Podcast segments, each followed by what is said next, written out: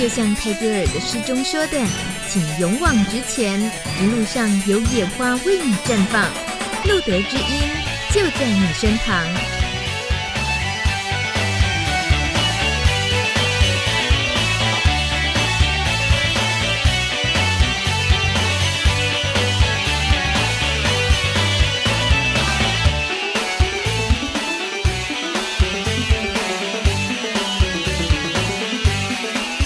Hello，欢迎收听《路德之音》二零一六年二月二十三号第一百三十一集的 Live 直播，我是大米。嗯，今天看到海报节目海报之后，相信可以吸引很多平常没听过《路德之音》的朋友们，所以大米呢，应该先为自己好好趁这个时候。呃，介绍一下这个节目，希望这些朋友们以后还是愿意再听听节目，因为平常这个都是一个关心艾滋议题的朋友的节目。如果说觉得嗯，我生活里面跟艾滋好像搭不上边啊，好像也没什么好奇，那好像就不太会知道说每个礼拜二的晚上九点，其实都有一个 live 直播的节目，我们探讨的是一些艾滋议题，但也听听许多感染者朋友们自己的亲身故事。当然啦，还是有很多很多很棒的人生经验的分享，所以呢，呃，有时候就会很突发奇想的邀请了让人意想不到的来宾，那这真是呃，连大米自己都开心的不得了，当然是听众也都很期待的。今天在我们邀请这位非常重要的来宾出现之前，大米要趁这个时候，很多人大家会把耳朵张得很大的时候，呃，宣布一些很重要的活动。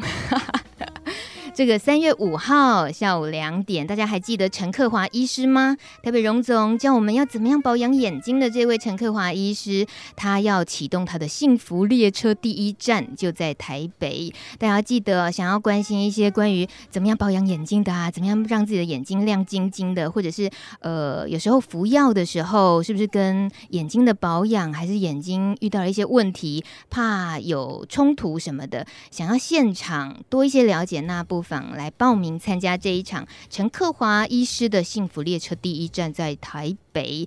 接下来轻松的时候到了，大米要练习讲笑话了。啊、这是刚刚搭计程车来的时候看到的，现学现卖。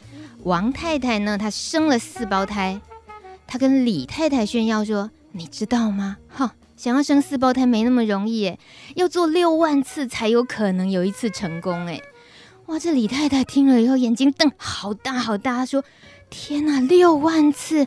那你生活中还有其他时间做其他的事吗？”OK，我笑话已经讲完了。我想要在这个时候问我们今天的来宾，他听得懂这个笑话吗？啊，德仔，Hello，德仔，你好。Hello，哎，各位 Plus Radio 路德知音的听众朋友，大家晚安，我是德仔。呃，我刚刚讲这个笑话，如果呃笑的程度一颗星到五颗星，他可以得到你给几颗星？哎，我因为我听过这个笑话，所以我很难 这个很难再笑得出来。不过当然，我觉得笑话这种东西真的是很不同人，真的会不同的反应，不同的群体、不同的背景的人，他对不同的议题。都会有特别笑点不一样的地方。嗯、你应该是笑点很高那种，很难让你笑的，对不对？对，笑话的话会比较难一点，而且我的笑点可能会比较在一些真的很小众的东西了。就比如说看电影的时候，你如果说看到了一个某，它里面有一个某部电影的这个梗，那是我特别喜欢的某一部电影，那一般人可能不大知道，那时候我会、啊、可能就会特别触动我。那一般普罗大众的笑点会比较困难一点。我相信很多人其实遇到德仔不认识的情况，然后第一次见到面听到你的声音，可能都会很要求德仔，德仔你可以说说我的名字吗？就报出他名字，对不对？入围的有什么什么这样，对。对，所以你已经白眼已经翻到从来就没有回来过。其实我觉得这是一个还蛮基础的的呃，这个大家因为很多大很多人会有这个犯这个状况了，但是真的要呼吁大家，这其实是一个蛮基础的礼仪，不管。呃，对方是所学是什么？他比如说，你看，如果如果可以看到一个配音员，就跟他讲说，哎，你不来配两句，讲两句来听听看。嗯、那碰到跳现代舞的，你就要哎来跳转个圈我看看。呃，或者阿拉伯文的，哎讲几句阿拉伯文来听听。这其实是很不尊重对方的专业的一件事情。所以我我，但是我了解，因为我们的这个专业是。大家都有兴趣的。如果今天学的是程电脑城市语言，可能就没有人会想要让我写两个城市语言的这个算式来给对方看。确实，因为我们的这个这个呃，我们的专长是大家有兴趣，所以大家特别喜欢要这样子。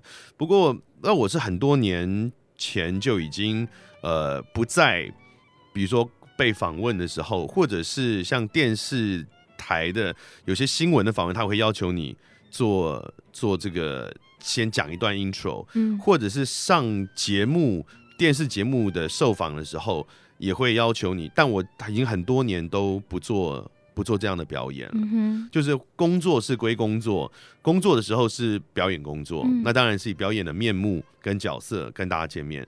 可是如果我是以我自己的这个人的身份，我真实的这个人的身份出现的时候，不论不论是在广播或是电视的话，那我就希望是用我真实人的。这一个这一个这个态度来跟大家接触，就不会有那个演的感觉、嗯、哦，要很嗨啊，或者是又变成什么角色的这样的状态。这应该是让大家听了也很兴奋的，就是你是带着你个个人色彩来，就是来来做一个就是原本。德仔的这个你的个人分享你的故事，对，而不是今天来，呃，又是一个工作来做声音表演，是对，所以应该也是因为这样，所以吸引了很多朋友想听听今天德仔聊他的故事，因为呃，平常从电视或者是广播上那样子的声音真的是太偶像，我想那个就是太容易的，就觉得好像已经界定于哇，就是一个。遥不可及的东西，可是我们竟然又有机会可以是从德仔这个人的故事的角度去聊天。好啦，太难得。那一开始我们如果回溯一下德仔跟到底跟艾滋的这个领域有过什么交集的话，是不是从那一次的 iCheck 就是快筛活动代言开始，疾管局邀请你为 iCheck 活动，呃，就是快筛嘛，对不对？是有很正式的跟艾滋相关的议题有关，就是因为那一次，嗯、呃，疾管局他当时当年度他们的主要在艾滋的这主要的这个推广的活动、宣传的活动，就是艾滋防治的宣导。嗯、那他们是在推动快筛，哦，所以就推出这个 iCheck 的活动。当时找了三个人来代言，一个是我，一个是张兆志。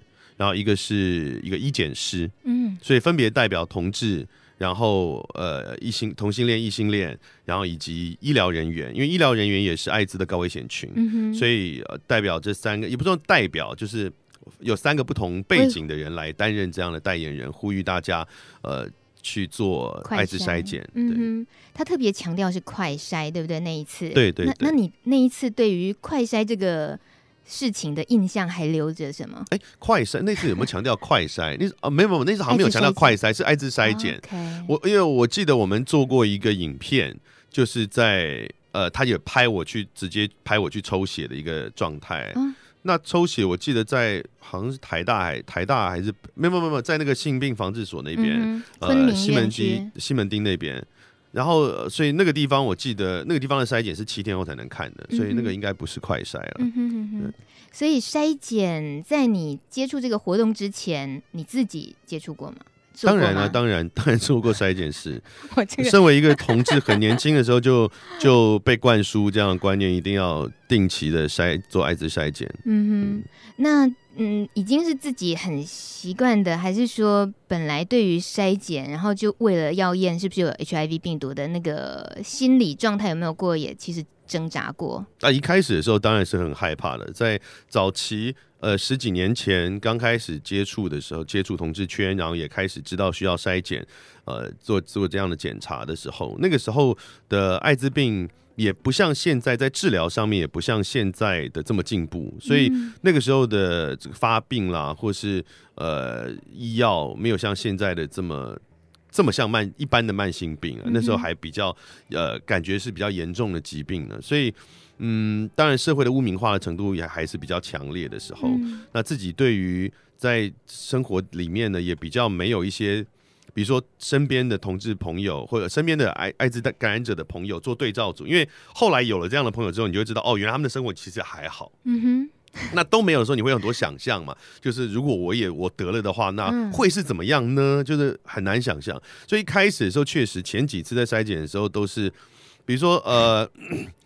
呃，会自己买那个快筛的试剂回回家做，那自己取采样那个做协议采样，嗯，然后自己筛检，那还要等一段一小段时间，可能十五二十分钟之类的，等它那个呃试纸对试纸产生反应，那那个过程就是非常度度秒如年的状态啊，然后就会比如说呃。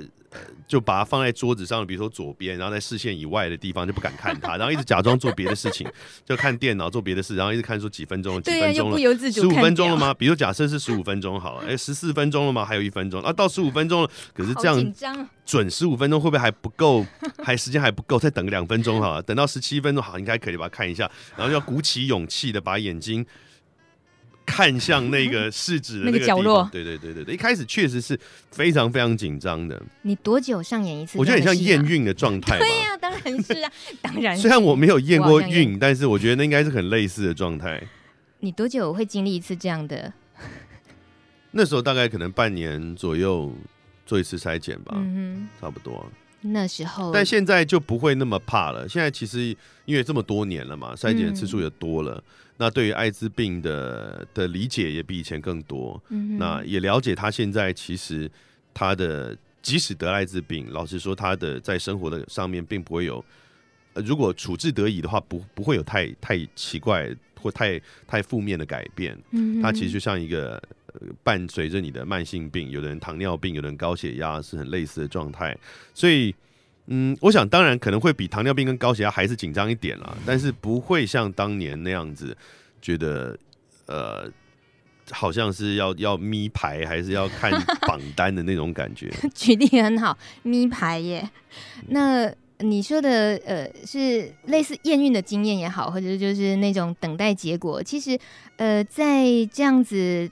包括那一次的快筛代言，然后慢慢的，你刚刚提到的对艾滋越来越越认识，那个过程啊，有没有是你其实印象中还蛮鲜明的？就是原来艾滋是这样啊？有没有过那样子的什么讯息是惊惊到你，就是 吓到你的？其实早年的时候，最比较早期的过程都是很模糊的，因为我们这个年代，我是一九七七年出生的，那个时候在我生长的在大学以前还没有网络这件事情，所以资讯的传递是比较慢。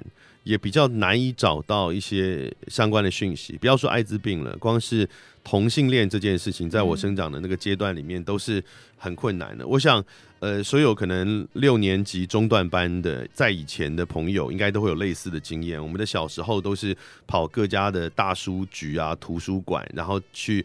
偷偷跑去那些健康教育或者生物学的那些柜里面去看有没有相关的，对啊，心理学的、生物学的、健康健康教育的这些医学的那些柜去偷偷看跟哎跟这个同性恋有关的书是他是怎么写的，因为完全没有任何资讯来源，又不能问人，所以当然艾滋在那个年代就更更更更难找到相关的讯息了。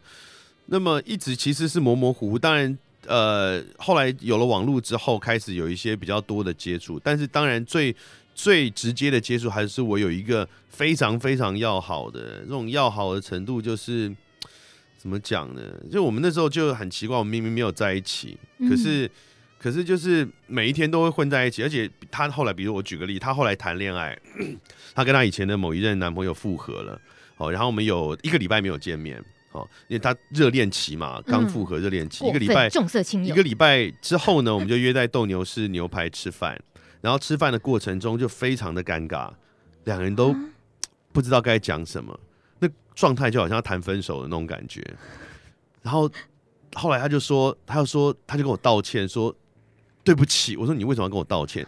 我爱的是你，不是，倒不是这样，我们就是朋友。但是他是他是说他忽然他。突然觉得很奇怪，他为什么可以七天没有跟我见面？就我们那时候太好了，嗯，那所以真的是很 close 的一个朋友。那这个朋友那时候在国外念书啊，后来有段时间在国外念书。那他们在他是在国外念书的时候打电话回来跟我讲，嗯，说他这个 HIV positive。那那个时候我在电话的另外一头其实是呃。非常受到冲击的，这个冲击来自两个方向。嗯。第一个是我对这件事其实还当时还不够了解。嗯。好，那它到底有多严重？那这是一个惊吓，然后呃的的一个反应。那另外一个冲击是，我必须要顾及，因为我还不是生病的人，我还要我我的反应会影响到我的朋友，嗯，所以我又是第一次碰到，我有朋友告诉我他是带原的这件事情，嗯、我也是第一次碰，我没有经验。我另外一一部分的冲击是，我应该要怎么样表达，或是我要怎么样表现我自己才是适当的，嗯、才不会让他觉得受到排斥吗？嗯、或者是被歧视吗？嗯、我觉得就有点像，我觉得这就很像是我有一些异性恋的朋友，在跟我谈同性恋的事情的时候，他们也会如履薄冰，因为他们不够熟悉，他会不知道该讲什么，不该讲什么。对。就类似的，所以那个时候的那一通电话，我是非常混乱，然后战战兢兢嘛，对，非常混乱，然后也不大敢说什么的，把那通电话结束。嗯，那所以从那个时候，当然。电话结束，第一件事就开始上网，开始搜寻 艾滋病，我搜寻 HIV，然后开始很仔细的去看，因为这件事情不再只是一个新闻上面出现的事情了，它已经正式的进入到我的生活周遭，所以就花了很多的时间去正式的去了，真正的去了解这个疾病。大概是我想也是十几年前的事情了吧。但那一位那么好的朋友，他选择告诉你他。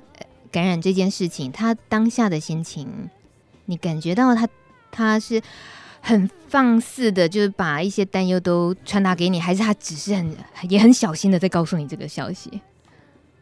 呃，都中间吧，他没有他没有那么多要放肆的情绪，嗯，但他也没有特别的小心。他之所以决定要告诉我，其实呃，我也觉得也很合理，就是我我也会这样想，那他也会这样想，就是。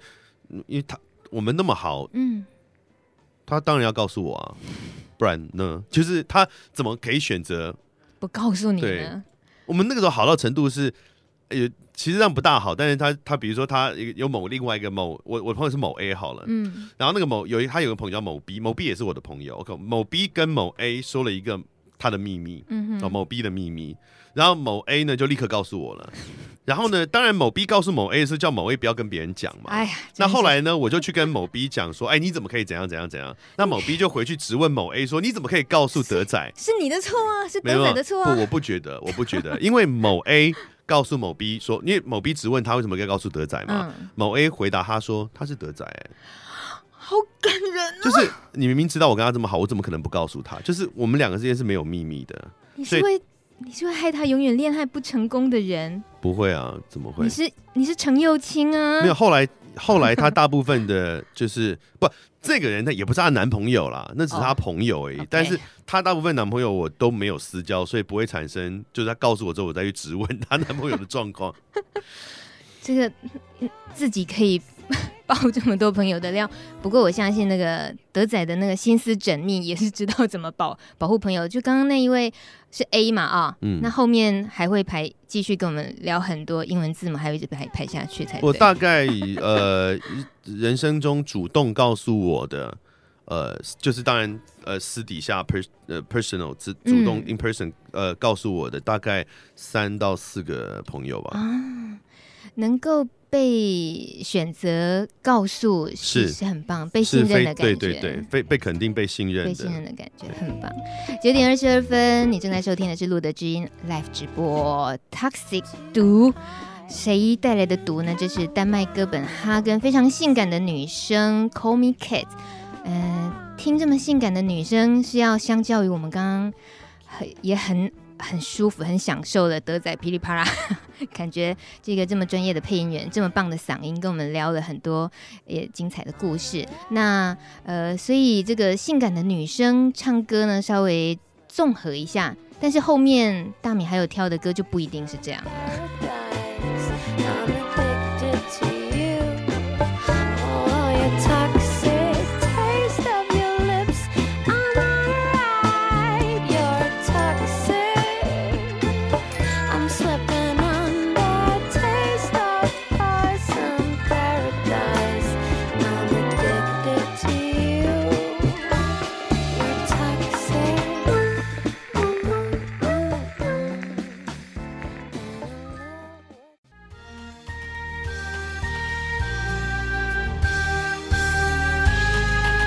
你正在收听的是路德之音 Live 直播，每个礼拜日晚上九点到十点。今天的来宾他是贾培德，我们都叫他德仔。他是台湾的嗯配音员，也是中华辩论推广协会协进会理事长，还有他也是剧场演员，他也做广播节目。啊、呃，德仔这些是维基百科上写的，有没有写错的？嗯嗯，没有啊，但广播节目现在没有了。四年前离开最后一家一个广播电台。嗯哼，这些身份里面，你在哪一个身份的时候最开心？开心？嗯，呃，配音、辩论、剧场。我最不开心的是配音。你这个人，其他的都差不多开心，因为除除了配音之外，其他的几项。都是我有意识去选择的理想或者是兴趣。嗯哼，那只有配音是很自然的，呃，成为我生活来源的一种收入收入来源的方法。嗯，它比较不是我刻意觉得这是我的理想，所以我要去做的事情。嗯哼，那也更现实一点的说，配音是谋生工具，其他的话就都是理想的生活。是。是是好真实哦！你这个人问你最开心，你就偏不讲不开，呃，偏不讲开心。因为其他三个 没有无所谓最的这比较的差异了。嗯哼，所以像辩论啊，剧场演员，其实如果就很呆板的看法，我觉得辩论哎，这蛮严肃的。那剧场演员又呃，应该是比较放的那种。对，或者说一个是思想，一个是肢体，是不是？还是其实就你来讲，你自己会有切割不一样的自己在不同的这些领域里面吗？不会刻意切割不一样的自己啊，但是的呃，比如说辩论，它其实是对一般人来说都是很严肃的，比如说公共议题哦，那绝大部分的社会大众会觉得公共议题是很无聊的、很枯燥乏味的。嗯但是对喜欢辩论的人来说，或者喜欢公共政策，我们是因为台湾都是政策性辩论，喜欢公共政策的人来讲，辩论公共政策议题，对我们来一定是有快感。那个快感可能来自于呃求知欲的满足，哦，那可能来自于你觉得你真的更理解了这个社会，然后发明了一些。呃，对这个社会有有意义的一些制度，因为我们是政策性辩论嘛，所以所有的正方都必须要，或其实很多反方也是，他必须要去设计一个能够解决现实社会问题的制度。嗯，那么所以这些对于社会的现实面的探讨，对我们来说是本身就是一件快乐的事情，所以我觉得这个。就变成一般人可能很难理解，所以辩论是个很小众的一件事情。辩论人彼此之间的关系很紧密，因为我们都是在享受一些他人所难以享受的快乐。然后，呃，我们也我们也共同承受着一些社会大众给予我们的一些负面的呃刻板印象跟成见。嗯哼，对。但感觉得到是德仔，其实你呃已经是很。很能够善用自己的呃这些辩论的常才或者是表演，来增加一些对社会公共议题的影响力。这是你自己在嗯。这跟呃学学习的，或者是说生命中经一些什么经验，然后让自己其实很想要多多关注这一方面。这很多事情都是水到渠成的，都不是设经过设计的结果。嗯、那除了辩论协会这件事情，是我在两千呃二零一二年的时候那时候成立，那当时确实是呃对二零一三年的时候成立，蛮年轻的哦。一零二年一零二年成立，二零一三年成立，对那。确实，这是一个自己做的选择啦。那个时候我，我因为我的人生其实过得蛮顺遂的，很幸运，所以我绝大部分，我加上我是一个其实蛮寡欲的人，所以我绝大部分的的欲求跟需要，在很年轻的时候就大概都满足了。嗯，事业上、经济上，然后许多事情都大概满足了。所以，所以我到大概三十四岁、三十三、三十四岁的时候。遇到了一一种，就是其实其实就是中年危机，就是你开始会不知道自己要为什么而活。嗯，年轻的时候我们都是随着社会的期待跟同才的期待在活嘛。你要上高中，你要上大学，然后你可能要工作，你要赚钱，你要买房子。那如果异性恋朋友可能还有娶妻生子等等的许多这样的目标。所以一般人他可能到了四十几岁的时候，他这些大概都已经稳定了。他会开始忽然发现自己不知道接下来要做什么，因为他从来没有为自己做过决定。嗯、那我其实虽然以前是有为自己做决定，但是我的决定因为很幸运的关系，很早就被满足了，所以我到了三十几岁，我就开始也不知道我接下来要决定什么了。所以我有一大概有半年的时间是非常非常低潮的，陷入那种就是中年危机。你会每天直问自己：我活在世界上的意义是什么？我如果现在死掉，除了我的朋友会难过、父母会难过之外，家人会难过之外，我到底对这个世界有什么什么负面的影响吗？就我死掉了怎么样？就多我这个人在世界上跟少我一个人，沧海之一粟，我就是天底下的这一颗蝼蚁，我到底这个意义是什么？就会一直问这样的问题，其实很。很很难熬的一段时间，那已经有点忧郁倾向了吧？呃，但是我我基本上是非常乐观的人，所以我知道我不会真的寻短了，不可能。但是真的会有这个念头出现，那我可以理解，如果他是比较没有像我这么坚强，或像我原先的生命这么幸运的人，嗯、也许他在那个时候受到的那个质疑，他可能就会动摇。嗯那么我后来给自己的答案是这样子，就是如果我过去的三十几年我已经把我为自己活的部分活完的话，那接下来至少我有一段很长的时间，我可能至少十年的时间，我就为别人活。其实就是很简单，我把我把我的目标放在别人的身上，而不是成就我自己。因为成就自己的目标会一直问说，可是我做这也做那个也 OK，做这也 OK。其实我不一定要做这些事情，我为什么一定要成就这些目标？可当你是成就别人拟定的目标的时候，你就不需要问自己这些问题了。它其实会比比较简单。所以从那之后，我开始，呃，那对我来说最容易的，就是最容易产生，呃，产生正面的影响，有容易对这个社会有帮助的，当然就是我的辩论经历。那也最少人从事这一块，对，所以我就成立了辩论协会，推广政策性辩论。那希望这样的思辨风气跟政策性辩论是决策模式的辩论，产生解决方案的辩论，所以希望能够让我们的年轻一代能够更有思辨的这个能力，然后更能够产有产出解决方案的这样的能力。嗯哼，因为光是批判其实是不够的，要产出能够产出解决方案，才能真正改变世界。嗯，OK，那那个时候是做了这样呃的决定，所以做了辩论协会。那你刚刚提到说我是不是善用自己的能力去？再进一步的改变，或是参与这个世界的改变。那后来其实是有许多，呃，就是许多机缘，对，许多机机缘碰在一起。比如说，呃，我现在有两个专栏在写，一个在 UDN 的名人堂，呃，一个是在、呃、关键评论网。对，那 UDN UDN 的名人堂是写公共政策议题的。嗯，名是名放，就呃大名大放的名，一鸣惊人的名人。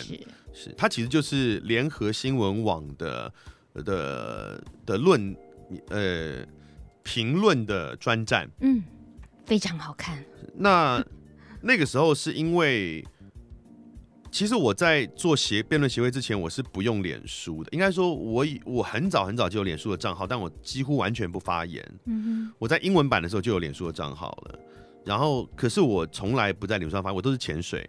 就跟我在 PTT 的状态是一样的，其实我是非常老的 PTT 的版友，但是我都是潜水。那么，可是因为我要经营这个协会，嗯，我必须要经营人社群关系，所以我开始在脸书上开始开始发表意见，然后开始也对别人的意见提出回应，因为这是一个社群媒体。那我透过这个社群媒体去经营我在辩论圈的关系，那也因此呢，后来碰到三一八的时候。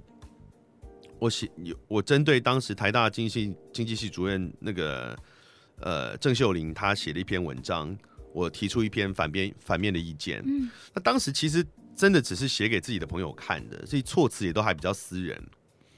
那么只是我因为我很不喜欢郑秀玲的那篇文章，所以我洋洋洒洒写了一大篇的这个反面意见，就那篇就被转转贴了，应该是有两千多次吧。那在那之前，我被转贴大概不超过五次吧，所以。很莫名的，忽然就大家看到了这些文字，那也因为这个机缘的关系，那那时候我就发表了非常多，也在自己的呃 Facebook 呃在自己的 Facebook 上或者是自己的部落格上面发表了非常多，因为那段时间是一个，如果如果大家这个常用社群媒体，那段时间是一个网络资讯爆炸的状态，嗯、每一天因为大家都很关注这个事件的发展，会有非常非常多的呃公共论述的的文字产生，那。那段时间就被被看到，所以后来才有了 UDN 来找我写写专栏。我在那之前真的从来没有想过会有人想要付钱找我写写东西的。听你骂人，不是骂人，是创是写写文字这件事。因为我过往没有任何创作的经验，我也从来没有想过会成为评论家或什么。嗯、是一真的是一个很奇怪的、很奇特的机缘，所以从那开始开始写。你做辩论，你没有想过自己？是可以写评论，我这样连接不对吗？做辩论它是决策，不一定要写评论啊。可是这思维的东西就是逻辑性是强的，然后也懂得论述的，所以好好像感觉直接就等于是文字的能力不一样，呃、是吗？哎，它有相关。其实应该这样讲，我后来之所以可以写公共论述的东西的原因是来自于辩论的训练。嗯，但是我个人一直没有写作的习惯。我从国中毕业之后就几乎没有看过任何的书了。除了课本之外，我就没有看过任何的书。我一直是用口语传播跟这世界沟通，所以我从来没有想过我可以写作任何东西。嗯、那但是当然，后来可以写的原因，其实是来自于辩论的的公共论述的训练。嗯，这样。那除了这个 UDN，其实又有另外另外一块，也变成比较。影评的关键评论网那个完全是他们是完全是被我绑架，就是他们本来是想要找我，也是写公共政策的东西。Uh huh. 那那我跟他们讲说，可是我因为我已经跟那个名人堂签约的，所以我是想要把它做区隔。我说我我我公共政策我就想写给名人堂就好了。Uh huh. 那我就说我我不想在关键评论网再开一个写公共政策的专栏。那不然我来写影评好不好？那他们也很尴尬。我想我猜啦，我他们没有这样讲。那我猜也是很尴尬，就是说我找你写的，他你说不要，你要写影评，我我我如果现在说呃，那我们觉得不用了，拜拜，这样也很奇怪。所以他们就答应了。我也不知道他们为什么要答应，反正后来就开始写。那我写的也都是非常非常小众的电影了，oh. 非常影展片的电影，而且我产出非常慢，有很多时候都是在下片之后才。影平台交出去，嗯、因为我我的写法是这样，我是希望说，我并不真的在评论这部电影，我是希望挑一些主题比较特殊的电影，从这个电影的主题去带出一些社会议题来。嗯，比如说我最近写的这个还没有上，不过可以先讲。最近写的这篇是前阵子的一部印度片，叫做《披萨的滋味》啊，不知道，它非常非常小众的一部片，嗯、上映大概也才三个厅之类的吧。那这个披萨滋味讲的是印度的一个印度贫民窟里面的南南印的贫民窟里面的拍出来的一个故事。那么，所以我透过这部介绍这部片，那去为大家介绍印度的贫富差距的状况，嗯，哦，或者是印度的城市里面的贫民窟的状态，他们的贫穷线的分布，嗯，哦，然后或者是也会带到一些南印跟北印之间的差距。呃，Bollywood、Collywood，他们其实有好几个电影中心去介绍一些相关的这些议题。那过去有讲车臣战争的片，什么、嗯、类似这样子，用这样的方法，其实从电影去带出一些社会议题，或者带出一些背景的资讯来介绍给大家。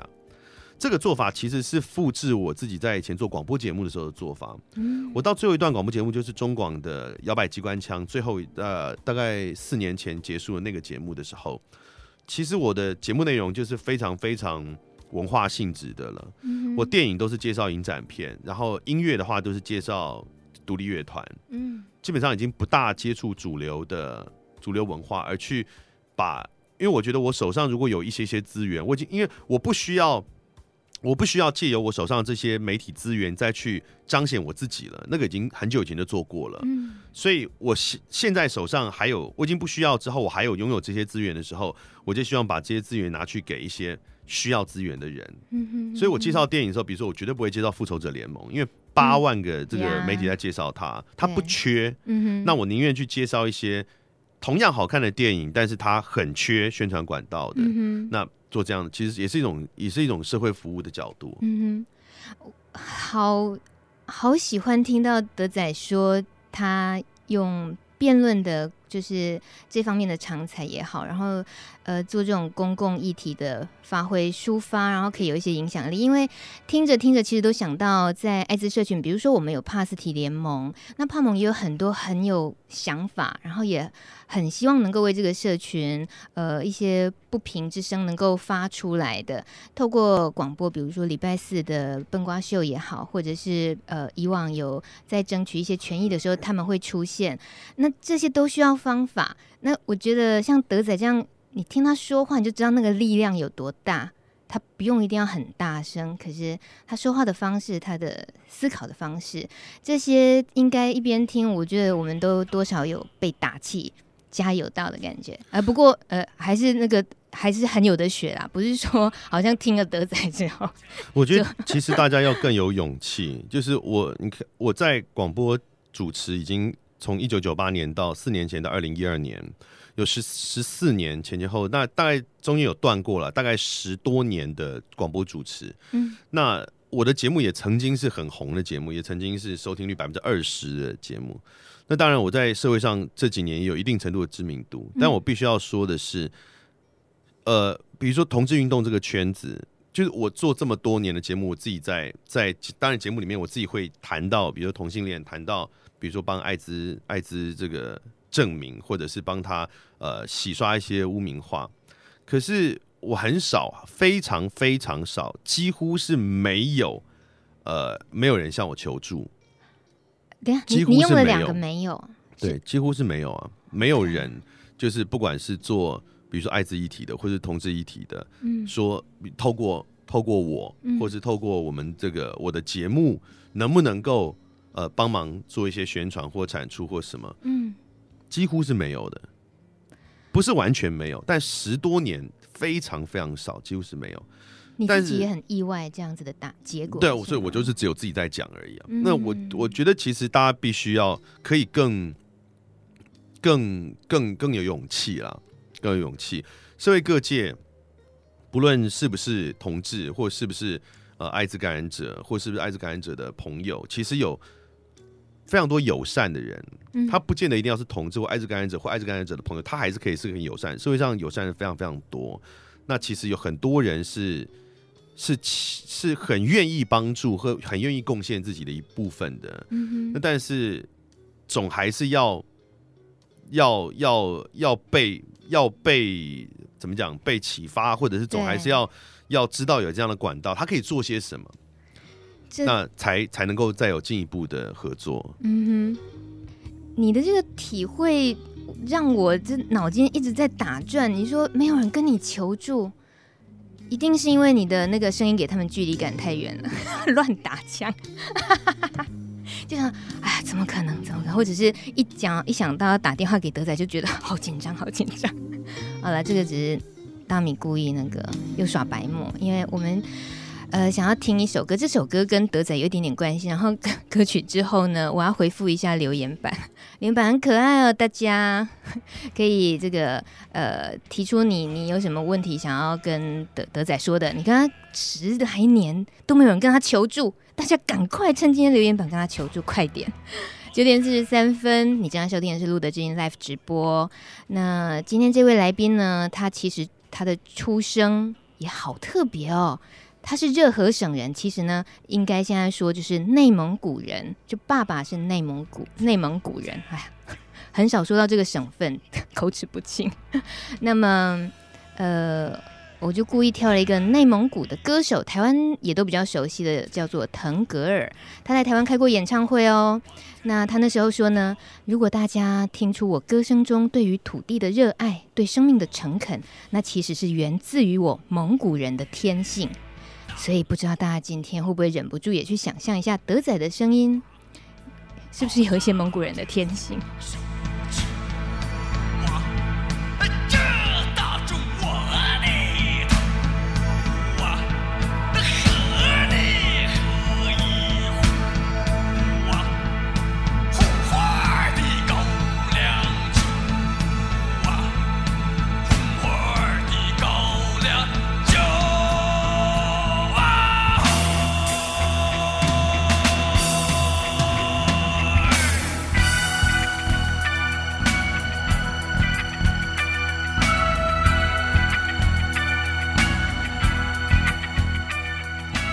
首歌曲《腾格尔的妹妹》，你大胆的往前走，电影《红高粱》的主题曲。那我们多留一点时间，再多听听德仔的声音。这个小艾说：“德仔，这照片蛮帅的。”小艾，你太含蓄了吧？用蛮明明就超帅，大家都对挺保留的啊、哦。还有喵，他说光听声音就醉了。是的，还有这个六号留言，他说：“请问德仔自己有推荐的 LGBTQ 呃的电影吗？或者是艾滋议题的电影吗？你有自己想推荐给大家的吗？印象中，我，我想先澄清一件事情，就是我父亲虽然是 出生在内蒙古自治区，二十几岁的时候才来到台湾，那我自己是出生在台湾，生长在台湾，但是我们家是汉人，并不是蒙古人。”事实上，内蒙古自治区现在超过百分之七十以上都是汉人，蒙人已经是非常非常少数的的、oh. 的这个民族了。要看到蒙人比较多的话，要到外蒙古会比较多。那是呃，草原也很难看到，通常要到这个内蒙古自治区的旅游胜地，大家才能看到草原啊、蒙古包这些东西。那我我回去我们家乡赤峰县是赤峰市已经。也很多很多次了，嗯，它它其实是它在中国大陆算三线城市啊，那可是它已经是有很多五星级饭店啊，然后以前以前朋友都会很担心问我说，你要回内蒙啊，那你会不会骑马？你如果不会骑马，你到时候怎么从火车站去你家呢？太酷了！我说我们通常是坐飞机啦。那边有机场啊，为什么要骑马？对，就是大家对于呃那边的想象，可能跟是现实中会有一点点差距。可是要骑马还是容易的吧？嗯，要到观光区才找得到马，已经都观光化了，都不是生活的一些必须的了。当然不是啊，那他就都五住五星级饭店，大家都开车。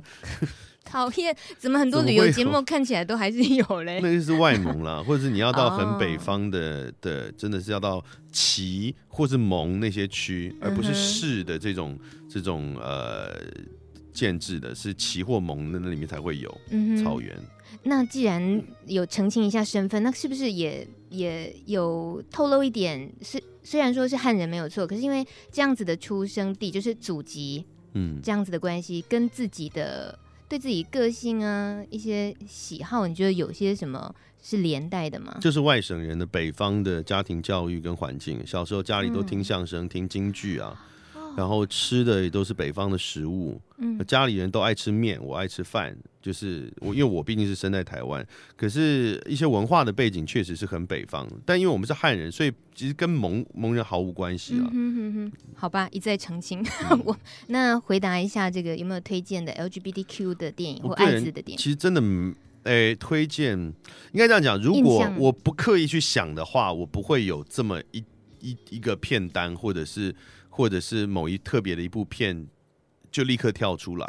我，我这个原因，我想举一个例子，就是那时候断背山在红的时候，有很多呃同志圈外的朋友，就异性恋的朋友都会很感动，看了之后非常感动。嗯、无论男女，很多朋友来问，那因为我是完全 come out，所以他们都知道我是 gay，所以他们看了之后就会跑来找我分享。他们就说：“哇，断背山那个好好看哦，就是那种好感人哦，压抑的情绪啊，那么多年。”他说：“你看了没？”我说：“我看了。”你很感动，对不对？我说：“一点感觉都没有。”他说：“怎么会？怎么会？”我说：“因为我们从小就是这样长大的啊。你说怎么压抑很多？我们从小就是啊，就是从知道自己是 gay 都不能讲，没有人可以知道。那喜欢一个人，嗯、也不能告诉对方，也不能告诉朋友，维持一个假装好朋友的关系十几二十年。我从小就是这样长大的，所以我看到那个剧情的时候，我一点都不会觉得他很特别。”就是你们觉得这么压抑的、这么负面的情绪、这么辛苦的人生，在同性恋的世界里面，是一个我们生下来与生俱来就要背负的一件事情，所以我不会觉得它有多么的特别。就像你跟郑丰喜说番薯签好难吃，你怎么可以吃那么久？他就觉得奇怪。我从小就吃番薯签长大的。你刚这一位是汪洋中的一条船的是 主角。哎，你这么的这种回应朋友的方式，听起来是。很令人心疼的，而且也会觉得，难道没有透过电影让你抒发一些那些压抑的情感？比如说，趁着这个时候哭一哭也好，或者是稍微让自己觉得啊，对，呃，有一点同感，那种被理解的舒服。我个人是还好，因为断背山的时候我已经三十多了吧。如果我到三十出头、三十几岁，我都还没有处理好自己这方面的情绪的话，根本就活不到现在。我我的我之前人生会过得太痛苦，所以早就已经处理好那件事情了。嗯、那你说其他的，我我我我是从来没有刻意去看同志同 LGBTQ 的片或者，的习惯。嗯嗯嗯。呃，原因是因为我是熊圈的，我是就是我在同志圈里面，熊是熊族，就是我们是喜欢胖子或者自己是胖子的一群人。嗯哼。那我们在同志圈里面，它是非常非主流的地地位的，所有的应该不是所有，绝大百分之九十九点九八的跟 LGBTQ 有关的片，都不是我们这个族群的生活状态。比如他们的美感跟我们就是完全不一样的，所以我们会很。至少对我来讲，会觉得我看那样的片，比如说《美美少年之恋》，嗯，我会我没有看，我到现在都没有去看哦，因为我光看预告，我就觉得大家觉得好美哦，《美少年之恋》片名就把你，我会觉得毫无感觉啊，就 是两个片名都小屁孩，对啊，对，就是这个我我觉得有点影响啦，嗯，我不会去特别找。那当然，过往还是有很多很感动的，看过之后觉得感动的，比如说我看。芭比的祈祷的时候也是哭乱七八糟，因为那部片那个时候我是我在当 DJ 的时候，我不是在电影院看，我是到他们，我记得雷公影业，我是到他们公司里面去看试看那个等于算是试映，嗯、但我是一个人去，就是我不是跟大家去，就是我我错过了适应，那么我到他们的会议室里面，他们在会议室放那个投影给我看，嗯、然后我就一个人在里面看，嗯、那桌上只有我，呃，坐在坐在只有我坐在桌子旁边，桌上只摆了。呃，一盒纸，一盒面纸，这样。那因为也没有别人，反正我就是哭乱七八糟这样。哎、那比如说像印象深刻的片《要命俱乐部》，那个对，讲呃，就是艾滋药物的那个，有点像记录形式的，嗯、因为是对印象也很深刻，尤其尤其那个马修麦康纳的演技真的非常恐怖啊。嗯，他的瘦成那样，而且那个整个口音，他的演。我这可能用从用演员的角度来看呢，你根本就是职业病，对。当然，那个背景也有造成一些冲击，因为我自己做过一些相关的东西，是呃，我从去年应该是前年，我从前年的呃独剧节，一个同党同党剧团的独剧节，然后到去年年底在国家剧院实验剧场。都一直在演出一部戏，叫做《平常心》的《Normal Heart》。嗯，那这部戏呢是 HBO 后来有拍过电视电影，翻成《火热的心》，是 Julia Roberts 跟麦克鲁法洛他们演的啊。嗯、那那个剧本其实本来是个舞台剧剧本，所以我们是演舞台剧的版本。我在去年十二月的时候才在国家剧院实验剧场实验剧场演完。那他讲的是一九八零年代初期，艾滋病刚刚在纽约被发现的时候。纽约的那个时候，同志社群里面，因为他不了解这个病到底是怎么回事，又只有男同志会得，在初期确实是这样，所以大家很慌张，又不知道怎么治疗，嗯，呃，也不知道病因是一种诅咒呢，是天谴吗？还是什么？是生化攻击吗？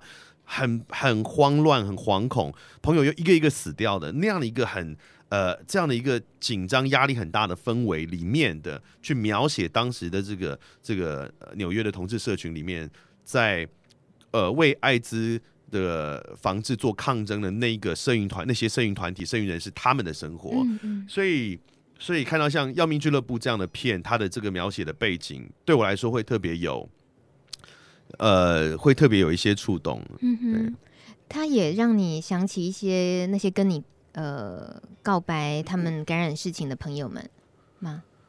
呃，跟我讲的通常都没有那么。大的压力了，我觉得我们这个世代已经有足够的资讯了。嗯，然后我最好的像我刚刚讲那个朋友，他跟我讲说，其实是他他也相信我不会怎么样的，我们那么好，所以他不一点都不担心啊、呃、会被会被朋友比如说排斥或什么的啊、呃，所以那后来的跟我提到跟我讲讲到他们的 HIV positive 的朋友，有的是比如说我刚刚讲 A 嘛，那有的是知道，有的是辗转知道了 A。呃，是感染了。对，那因为他们知道我跟 A 这么好，所以知道我一定会知道，嗯、所以才愿意跑来跟我讲，这是一种。哦、那也有是单纯对我信任，很那我就很开心，因为可能是很久以前有过，比如说很久很久以前有过，可能十几年前有过一小段的暧昧的对象。嗯、那十几年后，其实我们已经没有常常联络了，但是他可能当时对我建立的印象就很信任我，那他。那我我可能也已经不在他的朋友圈里面，所以他就放心，他他想要找人倾诉，就来告诉我这件事情。嗯、那我也还蛮开心，他愿意告诉我这样，所以我碰到的状况比较少是有那种很大的压力或者是很负面的情绪的。但我知道一件事情，就是呃，我我是一个每个礼拜跑 bar 的人，就是喝酒，唱歌的人，到现在吗？对到现在都是十几年来都是。那有一个很久很久以前的一个一个 bar 里面的公关，很多年前他就过世了。他当时谣传就是因为艾滋过世的，嗯哼，也不用谣传了，就应该就是了。那可是他的状况比较悲伤的是说，他是年纪比较长一点的，很老派，观念也很老派。嗯，当时大家都告诉他，这不是绝症。这个可以治了，他已经不是绝症，你要赶快去医院。但是他他的观念太刻板，他自己是同志，他观念太刻板、太老派，他就觉得说这就是一个绝症，得了就会死掉。我得了，所以我要死了。然后他就把自己封闭在自己世界，跟所有人都断了联系，去等死。家人也找不到他，朋友也找不到他，所有人都找不到他，他就自己跑到一个乡下去等死，后来就真的死了。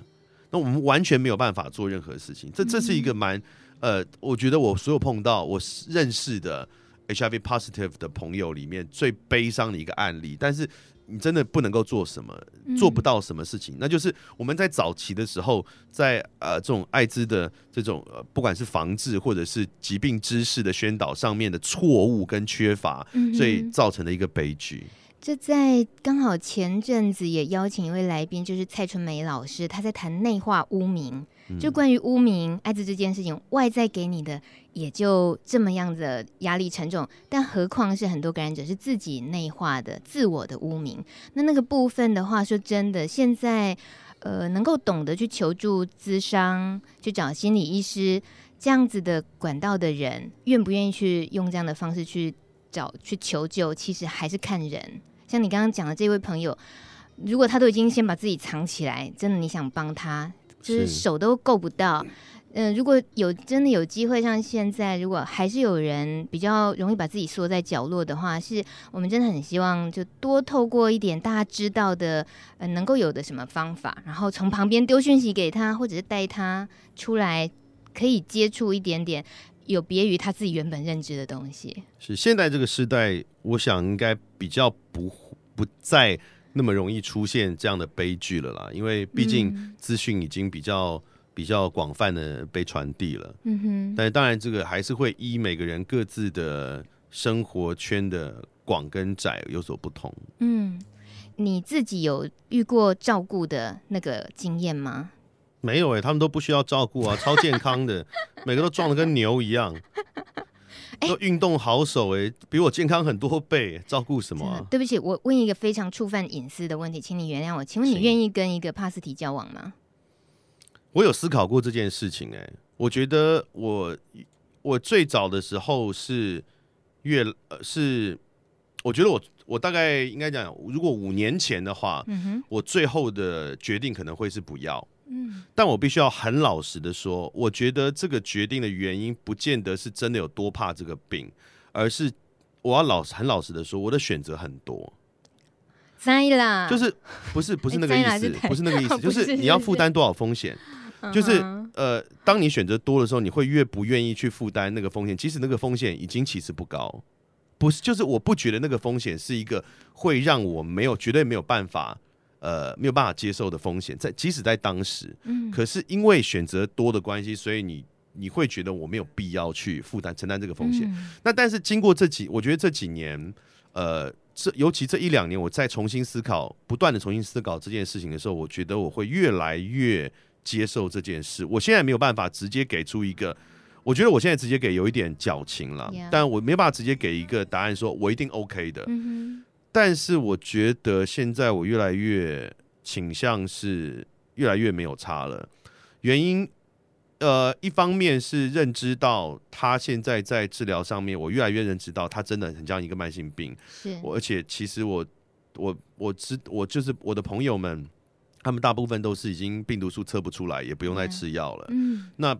当你已经到这种状态的时候，根本已经不是什么像不像慢性病，就跟就跟没有病在生活上是一样的了。是我越来越理解到这件事情。二方面，我也越来越理解到它的传染的那种强度，其实不如我们很多年前所想象那么恐怖。嗯，就如果对方是一个是一个病毒呃活动量很低的，或是他的病毒测到的是非常非常低的状态，然后如果是安全性行为的话，那个传染几率其实是呃呃，我还没有办法完全。下这个决定，但是我觉得它很有可能是一个我可以承担，我觉得很可以承担的风险，所以我觉得是如果照这个状态下去，可能几年之内我应该就会完全可以放开心胸的去接受这件事情。嗯哼。所以，如果一位帕斯提朋友在未来很快的未来，我补充一下，但是如果不谈交往，因为交往毕竟会有老年的状态的问题，所以会想的比较多。如果不谈交往的话，在一般接触上面，其实我跟我的朋友是随便拉近都无所谓的。有这样是不是？就是真的太好了，真的太好了。所以，因为我我觉得。很 OK 啊，我不会有什么什么一起吃饭，一起什么泡汤，一起怎样会怎么样，我一点点都没有。是的，呃，很很幸运的，在今天节目最后，德仔说的你这一番话，做了最棒的那个卫教宣导。我虽然不想这么严肃的说，那叫卫教宣导，因为这是你自己亲身的理解。然后自己就这样这么自然的说出来，我应该回去会把你这一段呢单独的把它掐出来。真的，就是如果你有一个 HIV positive 的朋友，那无论他的这个病毒数是怎么样啦，那基本上在一般的正常社社社交生活里面是不会有任何可能会感染到的，除非。你就是无聊，你去你去割腕，然后他也割腕，然后他把血混到你的 血管里面，不要闹，只有这么奇怪的状况才有可能会被感染，否则的话，一般日常生活是不可能被感染的。不管是你们共用碗筷也好，或者是呃拥抱什么这个泡汤什么，嗯，是共识都不会啊，没有任何机会。太感谢德仔今天的分享。那时间是很有限的，我们很舍不得要离开他这个声音，暂时。反正电视上也一天到晚会出现他声音，不过能够听到他这么样说这些很好听的故事是非常难得的。德仔，谢谢你，谢谢，谢谢各位。呃、有空还愿意来吗？对呀、啊，有空的话当然可以。好啦，我们听这个 band 信乐团为什么要跳乐团？因为德仔也组过 band。好了，已经没空聊了，以后希望有机会再聊聊你的这些搞音乐的事情，好不好？谢谢德仔，谢谢大家，谢谢大家，晚安。晚安。只有愿不愿意，你爱是选择回去，他刺痛你的心，但你不肯觉醒